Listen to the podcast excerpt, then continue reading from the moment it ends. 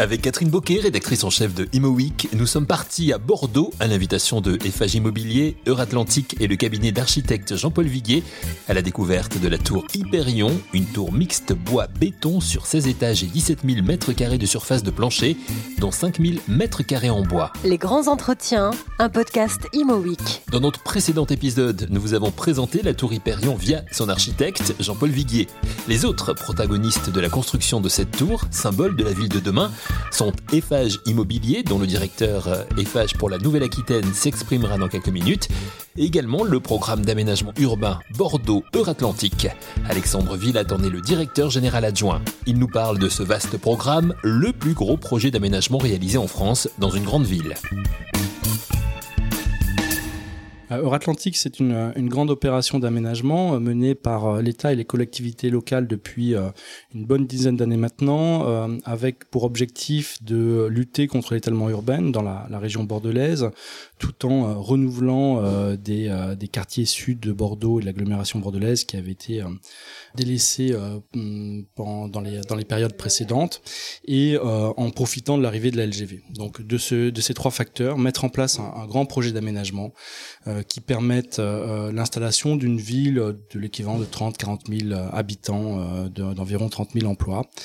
Et derrière ce grand projet d'aménagement, en fait, ce n'est pas qu'un projet, mais c'est une somme de 20 à 25 quartiers continus et qui ont pour vocation de poursuivre, d'étendre le centre-ville historique de Bordeaux pour renforcer quelque part le centre métropolitain. Avec un objectif aussi environnementale avec un souci euh, de la transition énergétique, euh, notamment dans un de ces quartiers où euh, deux tours en bois euh, vont ou sont en train d'être finalisées. Est-ce que vous pourriez nous expliquer cette ambition-là et, où on en est? Oui, alors donc nous sommes une opération d'intérêt national et en cela, euh, l'État et les collectivités sont extrêmement euh, soucieuses que euh, nous soyons exemplaires et démonstrateurs en termes de transition environnementale et énergétique. pour cela, au-delà des projets urbains, des projets de cadre de vie, il s'agit euh, d'aider par tout moyen à euh, euh, transformer nos méthodes, à les réguler pour mettre en œuvre des process nouveaux, innovants dans la construction. Parmi ceux-ci, nous, on a souhaité mettre en avant la politique bois à travers une démarche de long terme où on a commencé par quelques immeubles et en particulier celui dans lequel nous nous trouvons aujourd'hui, la tour Hyperion, pour ensuite mettre en place des quartiers entiers de construction bois et euh, fort de ces différentes expériences, essayer de euh, d'étendre maintenant à l'ensemble de nos constructions euh, ces préceptes. Alors, au cas par cas et à partir de ce premier immeuble, nous regardons jusqu'où nous pouvons aller dans le taux d'utilisation du bois dans le bâtiment, dans les techniques, dans dans leur pertinence pour que on puisse en faire, on puisse en faire le plus possible, on puisse répliquer à l'intérieur de notre opération, mais aussi que notre opération serve d'exemple euh, et aide les autres acteurs en dehors de l'Atlantique à faire la même chose. Et donc,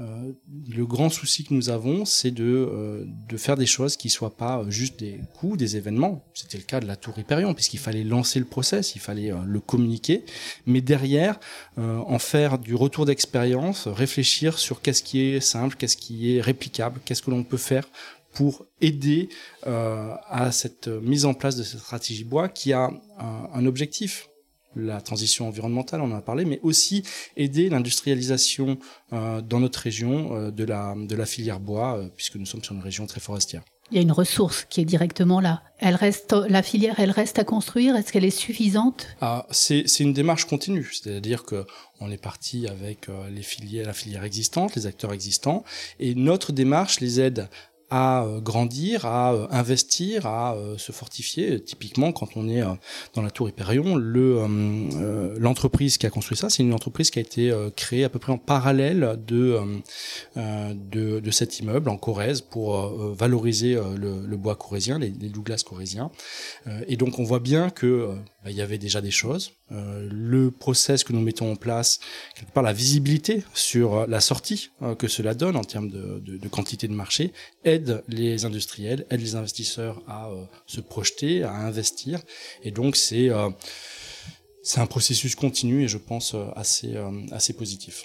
Et est-ce que le bois devient un argument de vente auprès des, acheteurs particuliers? Comment c'est reçu euh, l'immeuble en bois, qui est quand même assez, euh, qui, est, très, qui est très ancien en réalité, mais qui est très nouveau? Effectivement, euh, historiquement, on a toujours construit en bois, en pierre et autres. Et quelque part, euh, toute la démarche qu'on fait et, le retour d'expérience qu'on fait euh, bah, nous amène finalement à se dire que, comme ils faisaient les anciens, c'est peut-être à peu près ça vers, ce vers quoi on veut aller. Et donc, la, la question de la proportion des matériaux, des technicités utilisées, on voit qu'au fur et à mesure qu'on avance, on revient souvent à de la simplicité, du pragmatisme historique. Sur la question de est-ce que ça permet une meilleure commercialisation, une meilleure acceptation? Première chose, c'est vis-à-vis des collectivités. Oui, évidemment, vis-à-vis des collectivités, des acteurs publics, on sent qu'il y a une, un effet d'entraînement, un effet euh, d'adhésion euh, qui est évident. Vis-à-vis des acheteurs finaux, de ceux qui vont acheter leur logement ou autre, je ne sais pas encore répondre à cette question. Je suis pas sûr que ça soit un facteur déterminant de façon générale, même si euh, certains sont, très attentifs à ça. Par contre, dans le domaine de l'immobilier tertiaire, je pense que là, oui, c'est un facteur aujourd'hui de choix et déterminant.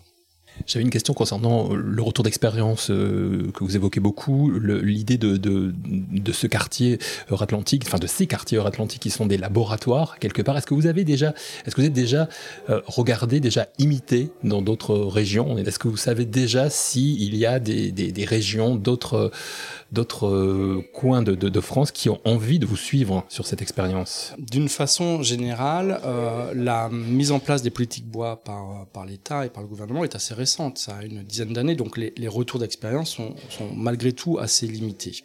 Il faut avoir beaucoup d'humilité par rapport à ça et euh, chaque jour qui passe nous apprend un peu plus. On sait aussi qu'on n'est pas les seuls. Certes, euh, par notre poids, par notre dynamique, on, en fait beaucoup, mais euh, par exemple, l'ensemble des EPA de ce pays, il y en a au moins une dizaine en, France métropolitaine, participent à ce mouvement-là. Nous avons des échanges euh, entre, techniciens, entre, entre collègues d'EPA pour partager des informations, même si on est encore aussi dans des problématiques qui parfois sont très locales. Comment le pompier local analyse et prend le risque de l'immeuble bois, comment la filière locale se structure et ainsi de suite et ainsi de suite. Donc il y a des allers-retours, mais euh, ce retour d'expérience, moi je pense qu'il est central. En tout cas, c'est le, mot d'ordre que nous avons euh, en interne mais il faut avoir beaucoup d'humilité. Euh, on nous dit mais pourquoi vous en faites pas autant que le béton ou, euh, aussi aussi euh, fort que le béton? Le béton, il y a eu 50 ou 60 ans de d'expérience, de, retour euh, de retour sur investissement quelque part de cette de cette de cette matière qui a été mise en place après la reconstruction. Nous ça fait à peine 5 10 ans, donc il faut remettre les choses à leur place mais dans cette même logique à long terme. Merci Alexandre Villatte, directeur général adjoint de Bordeaux Euratlantique. C'était Fage Immobilier qui, lors du concours de lancement du projet en 2016, s'est présenté aux côtés du cabinet d'architecture Jean-Paul Viguier et associés pour relever le défi et construire la tour Hyperion à Bordeaux. Depuis le 16e étage de la tour avec Catherine Boquet, nous avons rencontré Hervé Lapastour, directeur Eiffage Immobilier pour la région Nouvelle-Aquitaine. Il nous retrace l'historique de cette aventure et le choix audacieux de la part d'Eiffage Immobilier de s'y investir. Je pense qu'il y a cinq ans, quand on a répondu à la consultation, euh, l'enjeu c'était de construire autrement. Et de, je dirais, l'image qu'on a du groupe, c'est on est un promoteur constructeur comme tous mes confrères, mais nous on est attaché à dire qu'on est constructeur promoteur, donc la construction est au cœur de notre métier. Et il y a cinq ans, avec notre directeur régional, donc Christian Birbeau, qui chapeaute à la fois l'activité travaux et l'activité immobilière, on a senti le coche qu'il fallait y aller euh, la tête en avant sur ces nouvelles façons de construire et, et utiliser le bois dans notre construction. Donc on s'est dit ça peut être un super vecteur pour nous de, de se jeter dans cette aventure-là. Donc je pense que c'est ça qui nous a motivés euh, au plus haut point. Et donc euh, c'était il y a cinq ans le premier projet dans lequel on pouvait proposer de construire autrement. Donc c'est ça qui nous a forcément plu. C'était osé parce qu'un immeuble de cette hauteur en bois. Il n'y en avait pas. D'ailleurs, cette tour, elle a été pendant un temps donné la plus haute tour en bois de France. L'anecdote, c'est que voilà, c'était euh, voilà il y a cinq ans, les coups partaient. Aujourd'hui, c'est presque classique et c'est anodin. Donc le vrai sujet, euh, la question posée de l'Atlantique, c'est proposez-nous d'utiliser massivement du bois régional à l'époque. Donc il y a eu tout un débat de la région, juste au moment où la région n'était pas confinée aux Landes, au Pain des Landes, mais à toute la région. Donc on a joué le jeu d'utiliser du bois de Corrèze, du Douglas de Corrèze, puisque ce que disait Jean-Paul, c'est que jusqu'à aujourd'hui, toutes les références, on allait chercher le bois en Autriche. Donc ça, c'est un formidable sujet. Et après, le projet qu'on a proposé, Alexandre Vial parlait de, on est dans un cadre de concours, donc on essaie un peu de, de sortir l'ordinaire. Et je pense qu'il qui a marqué notre projet, c'est, on avait la chance du programme mixte aussi. Donc on a, on est attaché à faire des quartiers mixtes. Donc on a, on a proposé de faire un, un plot de bureau associé à du logement et un pied d'immeuble en commerce.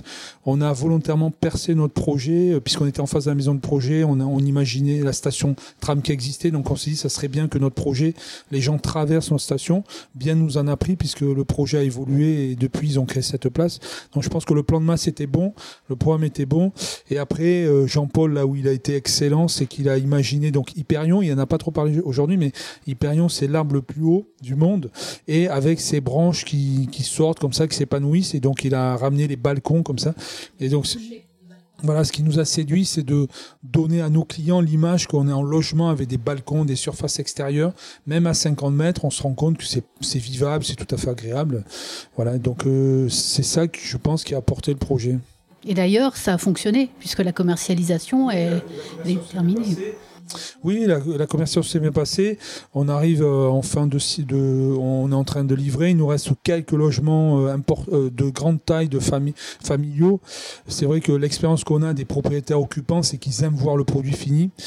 Et là, on est tombé dans une période euh, euh, Covid qui nous a quand même empêché d'accueillir beaucoup nos clients. Donc on rattrape un peu le temps perdu.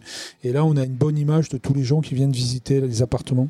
Donc là, aujourd'hui, on vous reçoit dans, dans cet appartement témoin qui est décoré, qui permet à nos clients de se projeter, de voir un peu les volumes et surtout les vis-à-vis, parce que bon, dans des secteurs comme ça, ils sont intéressés quand même à voir euh, les vues. Vous aviez un objectif aussi, bien sûr, bas carbone, ça c'est important. Vous avez fait tout un travail autour de ça. Vous avez obtenu le, label HQE, hein, 9 étoiles, donc c'est très important. Oui, l'engagement d'Or-Atlantique au-delà du programme du bois, c'était aussi de la performance énergétique. Donc on est HQ 9 étoiles, donc c'est un peu le, haut du panier. On est E3C2 aussi dans le programme. Donc euh, voilà, on est un réseau de chaleur porté par Or-Atlantique. On a participé au, au, label BBCA aussi, euh, bâtiment bas carbone. Donc je pense qu'on a, on a à l'époque euh, et maintenant, euh, on est dans le haut du panier de, de ce qui se produit en, en termes de labellisation. On a eu beaucoup, euh, enfin l'aide de l'ADEME, je, je, tiens à le rappeler, enfin je, je, le, je le dois, mais plus que le devoir, c'est surtout c'est un vrai partenariat qu'on a eu, une vraie aide. Ça, ça nous a beaucoup rassuré au début quand même de, de voir que l'État s'engage à nos côtés.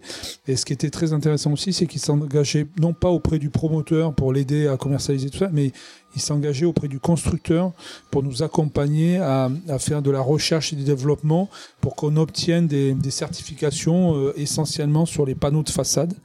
Donc ces fameux panneaux de façade qu'on a mis au point grâce à eux, on a fait des prototypes destructifs, tout ça, de d'étanchéité à l'air, à l'eau, tout ça. Et donc aujourd'hui, on a ces brevets. Et on, on parlait beaucoup, c'est pas un produit éphémère qu'on se resservira pas. Ces produits de façade, aujourd'hui, on a depuis acheté une usine, on le fabrique, que ça soit pour pour nous ou pour d'autres confrères. Mais aujourd'hui, on a beaucoup de sujets neufs. Euh, on a Clermont-Ferrand qui est comme ça. On a des bâtiments sur les Jeux Olympiques qui sont comme ça. Où là, dès qu'on parle des Jeux Olympiques, on imagine des prouesses technologiques, mais surtout des délais de fou. Et donc euh, voilà. Donc aujourd'hui, en, en 4 ans, c'est une formidable euh, expérience et ça nous a mis le pied à l'étrier. Toutes les difficultés, tous les obstacles traversés durant ces cinq années, du projet à la réalisation finale de la Tour Hyperion, n'auront donc pas été vains puisque, comme vient de nous le dire Hervé Labastour, d'autres projets similaires sont en cours et bénéficient de l'expérience de cette grande première bordelaise. Mais combien tout cela a-t-il coûté et quel est le prix de vente du mètre carré pour un appartement dans la Tour Hyperion? Ce sont deux questions que Catherine Boquet a posées à Hervé Labastour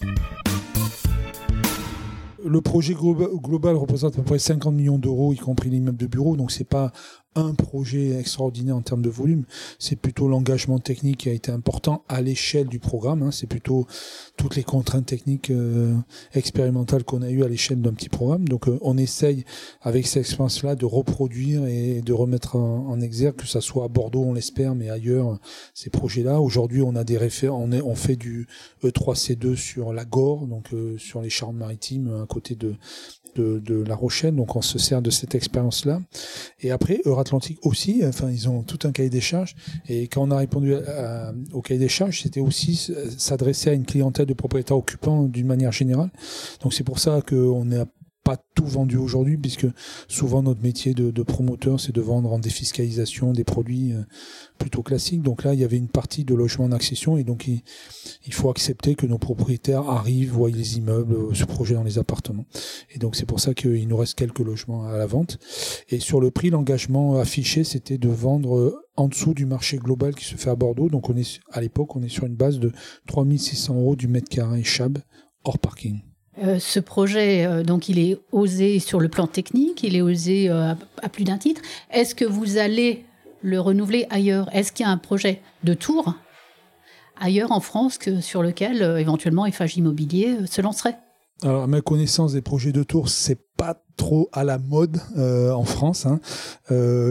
depuis, on est passé à une municipalité où on est plutôt vert, même si on est dans la dans la gestion des, des, terres, de pas de, de, gérer nos terres, de pas trop imperméabiliser. Et donc c'est vrai que ça s'y prête. Je pense que tout le monde va vers la, densité, la verticalité. Mais à ma connaissance, il n'y a pas vraiment de projet de tour, mais il y a beaucoup de projets de construction bois, que ça soit à Nantes, dans, voilà, on échange beaucoup avec nos collègues, ils viennent voir, ils apprennent, même des confrères qui viennent nous voir. Donc voilà, on est beaucoup dans l'échange. On a, je disais, on a essuyé beaucoup de sciures, pas de plate parce qu'on n'a pas trop mis, mais, mais c'est vrai que c'était une formidable aventure et, et ça nous sert beaucoup. Euh, là, sur Bordeaux, par exemple, il y a le, référentiel du bâtiment euh, frugal bordelais. Bon, eh ben on a cette expérience des façades de bois modulaires euh, construites hors sec, tout ça. Donc on s'en resserre et on propose ça et, et je pense que c'est le, le, la collectivité est à l'écoute. Et pour terminer, quel regard vous portez justement sur ces cinq années, maintenant qu'on arrive au, bout, la Tour Hyperion, ça y est, elle est, elle est pratiquement finie. Quel regard vous portez sur ces cinq années de, de travail, de recherche aussi, parce qu'il y a eu beaucoup de recherche alors, il y a eu beaucoup de temps passé. Euh, Jacques Bouillot, qui est notre référent national, a beaucoup œuvré là-dessus, nous a porté. Euh, je pense qu'aujourd'hui, on a su capitaliser. Je pense que c'est ça qui est important. Je pense dans le groupe, souvent on fait des, c'est peut-être un prototype, mais justement ce que disait Alexandre Villat de, de Atlantique, c'est, c'est vraiment, c'est de réutiliser ce système constructif, euh, le bon prendre prendre l'expérience qu'on a eue, les bons côtés, les mauvais côtés, mais mais c'est pérenniser ce système constructif. Je pense que c'est ça qui est rassurant pour nous, pour l'entreprise, c'est pas un investissement de perdu. Et je trouve qu'en cinq ans, euh, dans tous nos projets neufs, dans toutes les consultations, eh ben aujourd'hui, on a 80% de ce qu'on a appris, qu'on remet en exergue et, on s'en sert. Donc je trouve ça intéressant. Ça va donner une autre face à une autre facette, une autre image à Bordeaux. La ville va changer à partir de, ces quartiers qui vont émerger? Je pense que depuis on a changé de municipalité, ils mettent l'accent très fort sur euh, la qualité d'usage. Euh, tout à l'heure, on va vous amener sur notre projet à Brazza où, là on a travaillé aussi sur les usages, les personnes, créer de créer du lien social entre les personnes. Il y a, tout ça au-delà du bâtiment. Et après, ce que je pense, c'est que euh, ils insistent beaucoup sur euh, la qualité passive du bâtiment, c'est-à-dire que c'est le bâtiment lui-même qui doit amener une qualité d'usage.